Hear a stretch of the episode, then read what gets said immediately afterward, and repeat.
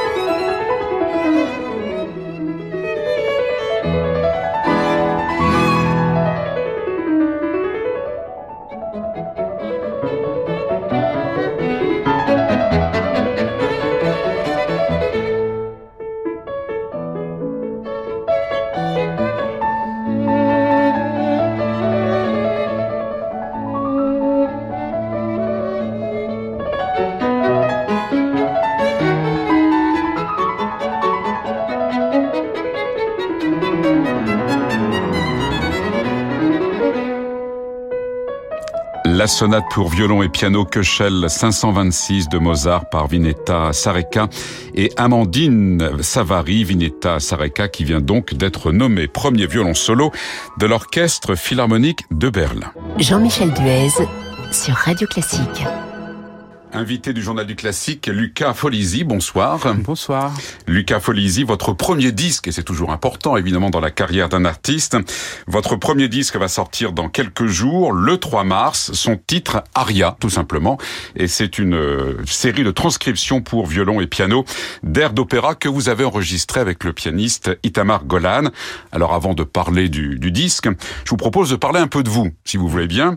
Euh, vous avez 21 ans, euh, le public toulousain a pu vous entendre au début du mois avec l'Orchestre national du Capitole, qu'on connaît bien ici à Radio Classique. Vous avez joué poème pour violon et orchestre de chaussons. Vous êtes né à Paris dans un milieu musical. Racontez-nous la suite, s'il vous plaît. Alors oui, donc euh, euh, je suis né à Paris euh, de parents euh, flûtistes. Donc euh, ma mère est flûtiste, mon père s'est spécialisé était flûtiste quand il était plus jeune et puis il s'est spécialisé dans la dans la réparation et puis dans la création des embouchures de flûtes traversières. Et, donc j'ai commencé à, à, jouer le violon quand j'avais trois ans après avoir écouté beaucoup d'enregistrements de David Oistrakh, de euh, de Melouin, euh, tout ça, je regardais les documentaires et donc ça m'inspirait beaucoup et j'avais ce, ce, désir de, de, jouer du violon dès l'âge de, de 3 ans et demi, je dirais. Alors pourquoi le violon et pas la flûte? Alors je dirais que premièrement mes parents ne voulaient pas que je joue de flûte. Hein. Voilà. Euh, voilà, parce qu'ils en avaient un peu euh, un peu marre des flûtistes au bout de 30 40 ans dans le métier. Et puis euh, et donc c'est vrai que le, le violon était un peu comme une évidence dès dès tout petit, il y avait cette sensibilité que, que l'on aime toujours, que j'aime toujours jusqu'à présent. En fait. Et quelle sensibilité Qu'est-ce que ça, ça signifie pour vous? Oui. Alors, bah, c'est-à-dire que au violon, il y a, il y a, il y a vraiment cette, cette possibilité de, de, jouer avec tellement de tessiture, d'avoir comme une, une, voix humaine, mais plusieurs voix. Et c'est un peu ce que je voulais dans, dans cet album. C'est vraiment à travers les, les différentes cordes d'avoir différents, bah, différentes voix, le ténor, le baryton, etc. Ouais. Alors, on, on raconte que, que vous avez vécu près de, de l'Opéra Et c'est ça qui aurait déterminé un petit peu, on va dire, votre début de carrière, en tout cas cet enregistrement. Et vous dites que ce, c'est vrai ça d'ailleurs, vous avez oui, vécu oui. près de Bastille, ouais, oui, oui, non, vous ça. alliez à l'opéra, non? C'est ça, c'est plutôt ma sœur qui était très très fan entre guillemets. Qui de... chante d'ailleurs. Oui, c'est ça. Elle est, euh, elle est soprano, elle étudie le chant, et puis euh, elle était très fan surtout d'Anna Netrebko. C'est pas mal. Et oui, oui. et puis on allait euh, très tard le soir, alors qu'on avait sûrement école le lendemain, Mhm. avec mon père. Ça devait un peu les agacer, amener des, des petites lettres euh, à Netrebko à la, à la sortie, à l'entrée des artistes. Mhm. Et donc euh, c'est vrai que tout ça était une belle histoire quand même à raconter que pour un premier disque, euh, tout ça en plus de mes origines italiennes. euh, Vous l'avez vu sur scène, Anna Netrebko Oh, je- sincèrement, je ne pense pas. hein. Non, C'était que bon, dans la rue. Que dans la rue. Vous n'avez pas osé. euh, bon, il n'est pas trop tard maintenant. Ouais, non, oui, non, oui, on va non. pouvoir arranger ça Bien quand même. Bon.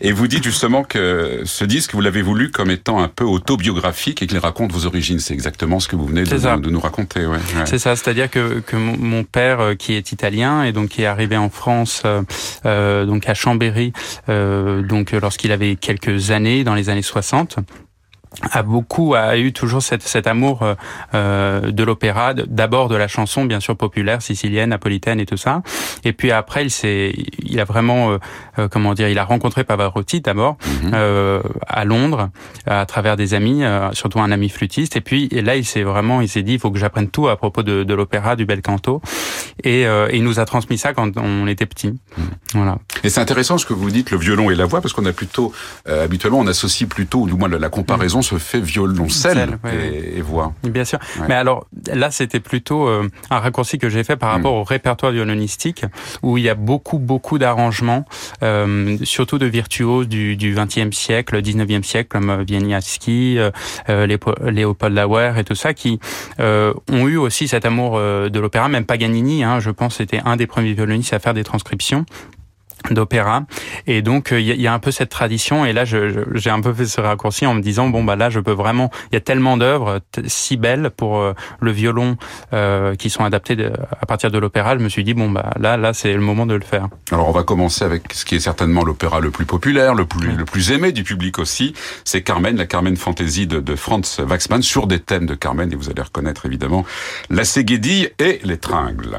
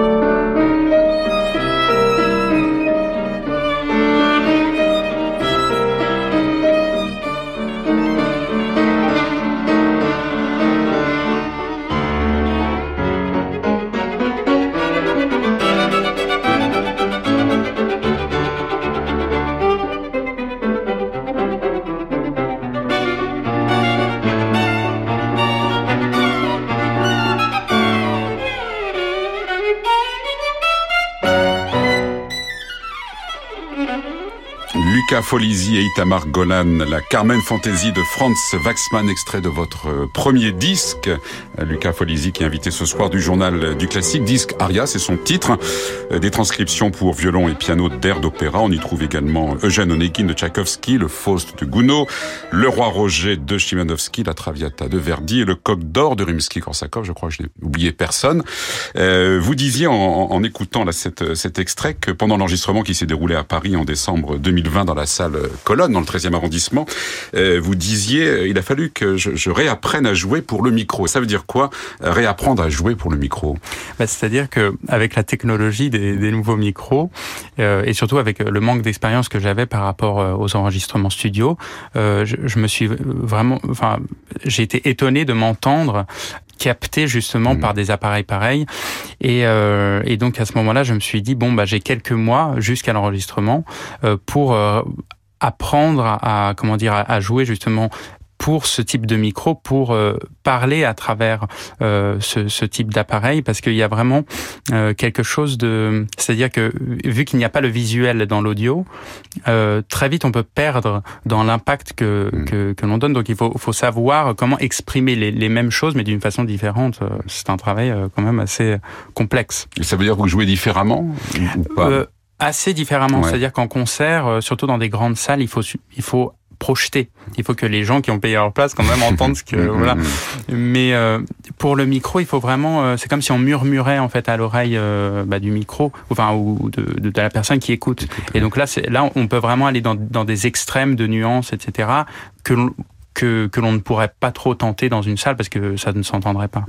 Comment s'est fait le choix de votre pianiste euh, accompagnateur Itamar Golan? C'est deux générations là vous représentez, oui. vous deux, deux générations complètement euh, différentes, deux expériences, deux parcours. Bien sûr. Ouais. Alors euh, ce qui s'est passé, c'est que je, j'avais ce projet de disque pendant le, les confinements, le premier et deuxième confinement, et donc euh, j'étais rentré à Paris parce qu'à à, à ce moment-là, étudié en Suisse, et puis tout était fermé, et j'avais le, le projet d'enregistrer ce disque en Suisse avec une pianiste russe que je connaissais. Et puis, euh, au fur et à mesure, je me suis dit, bon, bah, maintenant que je reste à Paris, il faut que je trouve vraiment un, un pianiste à Paris.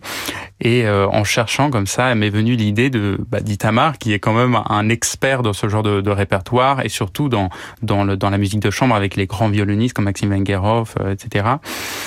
Et donc, euh, par une connaissance de ma sœur qui a étudié la musique de chambre avec lui au CNSM, je l'ai contacté et euh, j'étais très étonné qu'il mmh. accepte mmh. tout de suite ouais. parce que lui-même était aussi coincé par le confinement et Bien tout ça. Il était ouais. très heureux qu'un projet pareil lui soit proposé. Et vous ne vous connaissiez pas en fait, c'est ça Parce non. que là, c'est quand même quelque chose de oui. très particulier. C'est de la musique de, de chambre, ça suppose. Et vous vous êtes entendu. Euh, vous oui. allez me dire oui, forcément. Vous vous êtes entendu tout de suite, musicalement. C'est ça. Alors, c'est-à-dire que la première répétition, ça a été le, justement l'air de Linsky mmh. euh, de Jeanne Onegin. Et, et, tout de suite, je me suis senti comme sur un tapis volant avec euh, Itamar. C'est incroyable, c'est quasiment inexplicable ce qu'il fait. En fait, il, il, il, nous transporte avec euh, avec la musique. Et c'est vraiment de la musique de chambre. Ce n'est pas euh, euh quelqu'un qui accompagne. C'est vraiment quelqu'un qui. Je, je, vois que que même dans certaines prises euh, qui, qui ont été retenues dans, dans l'album, je, je, sais que c'est grâce à lui que ça a pu sonner comme ça et que qu'il m'a poussé à, à, certains tempos, par exemple, qui que auxquels je ne pensais pas du tout. On va écouter un autre extrait de, votre disque. Alors c'est pas mais c'est très bien aussi. C'est Valentin, le Faust de, de, de Gounod.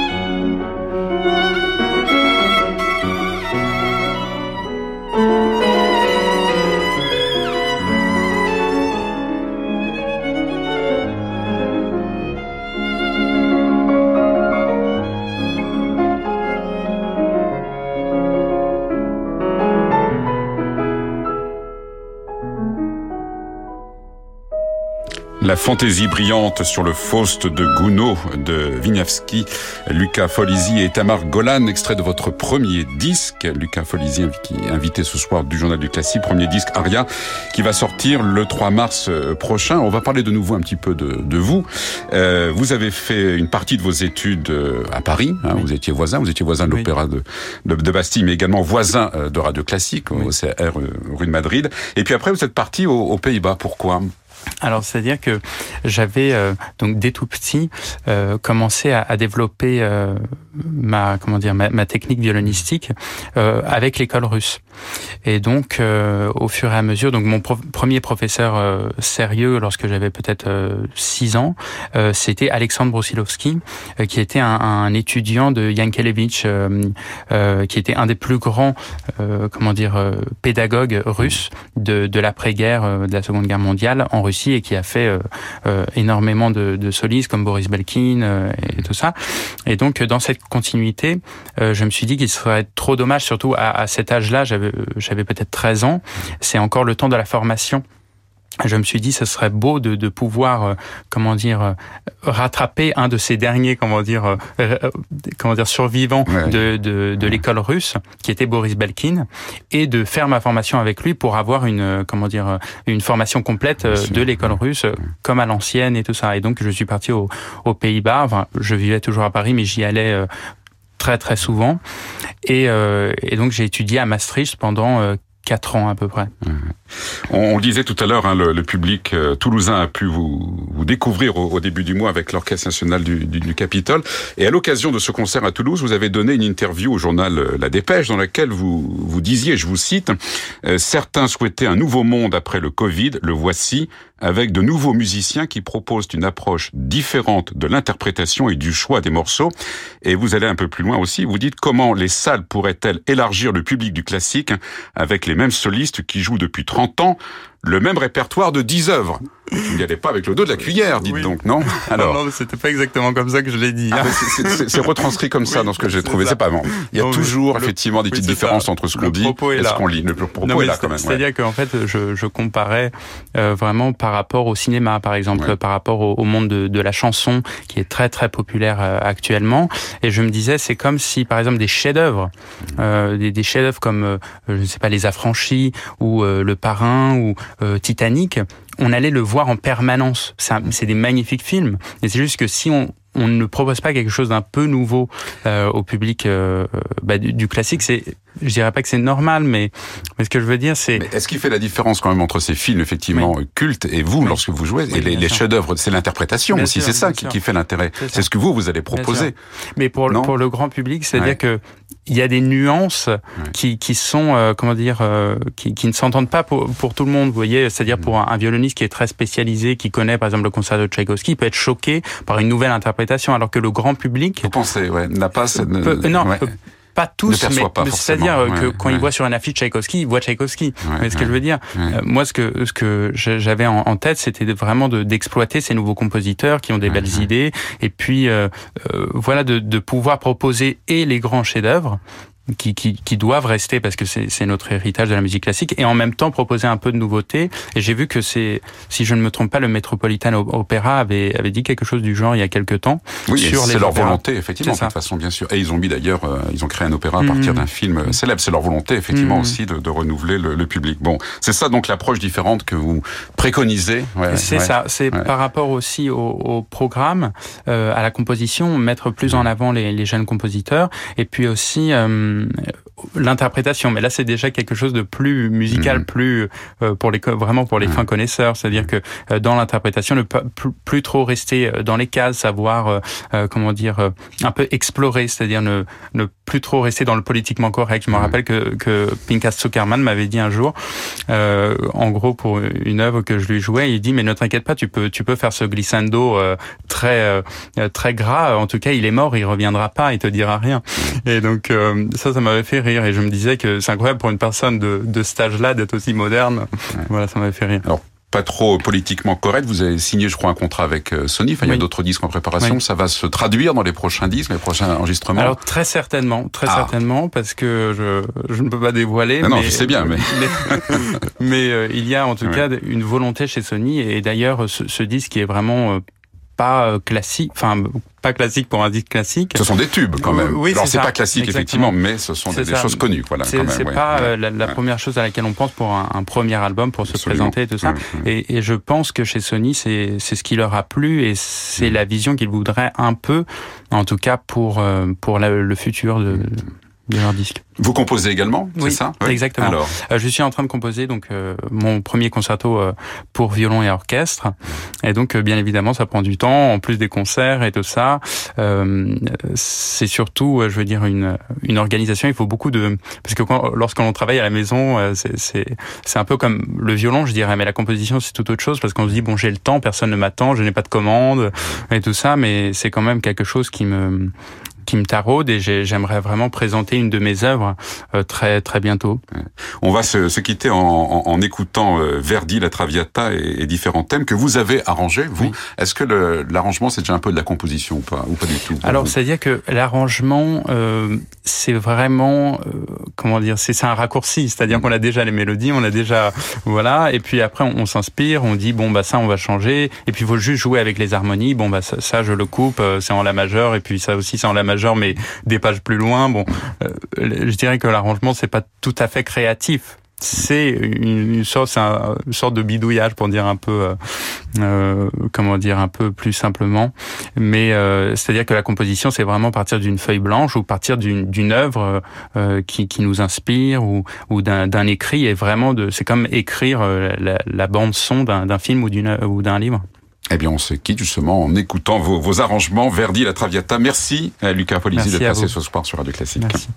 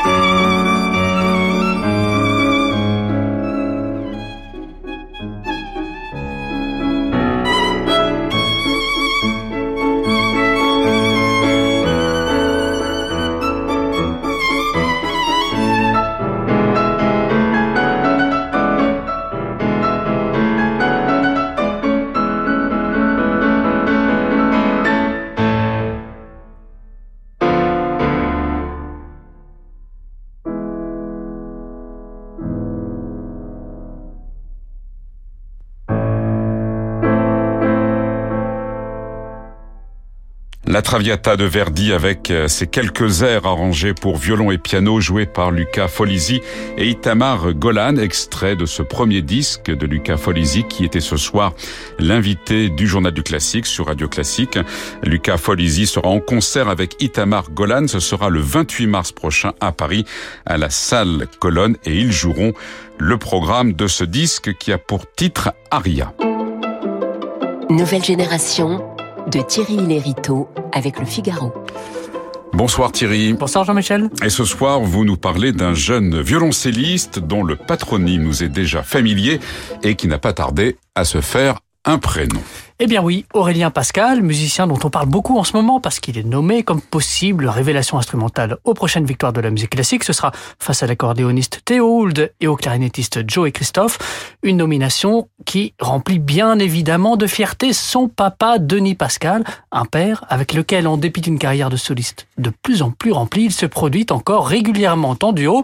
Il le fera d'ailleurs le mois prochain au Printemps des Arts de Monte-Carlo dans un programme tout forêt. C'est la première fois que ce violoncelliste de 28 ans abordera l'intégralité de l'œuvre pour piano et violoncelle du compositeur, une œuvre qui n'exclut pas d'enregistrer d'ailleurs et qui reste, il est vrai, fort peu jouée, à tort, explique-t-il, car la musique de chambre de forêt est peut-être selon lui ce qui se fait de plus beau en la matière, une musique magnifique car extrêmement fournie, même si elle demande du temps et un certain degré de maturité pour être apprivoisée. Et de la maturité, justement, Aurélien Pascal n'en manque pas. Eh bien non, il faut dire que plusieurs fées musiciennes se sont penchées sur son berceau. Ses parents, tout d'abord, il avoue avoir des parents pianistes capables de l'accompagner dans tout le répertoire des sonates pour violoncelle avec piano, de l'aider dans la préparation de ses concours, fut plus qu'une aide déterminante, un véritable moteur dans son éducation.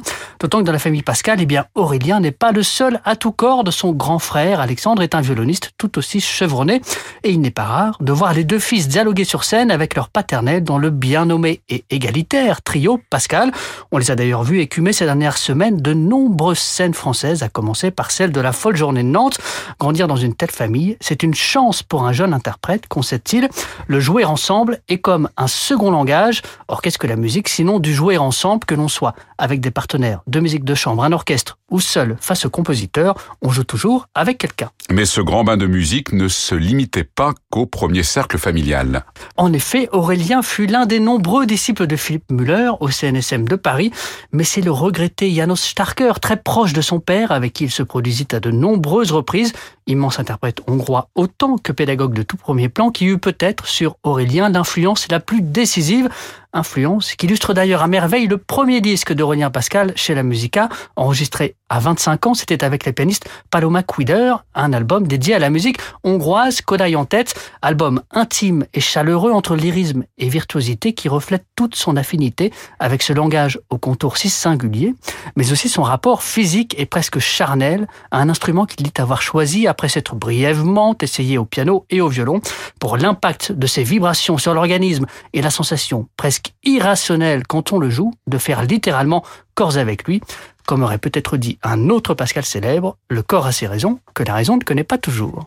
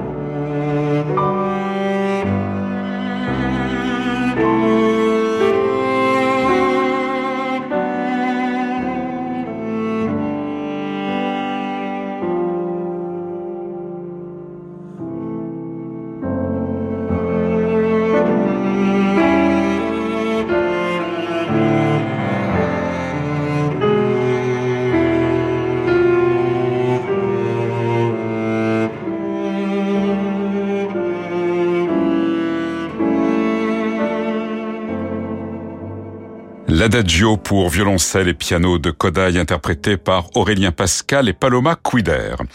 C'est la fin du journal du classique. Merci de votre fidélité. Merci à Bertrand Dorigny et à Lucille Metz pour la réalisation. Rendez-vous demain. L'invité sera Michele Spotti qui vient d'être nommé directeur musical de l'Opéra de Marseille et directeur musical de l'Orchestre Philharmonique de Marseille. Dans l'immédiat, vous avez rendez-vous bien sûr avec Francis Drezel. Quant à moi, je vous retrouve donc demain à 20h pour un prochain journal du classique. Bonne soirée avec Radio Classique.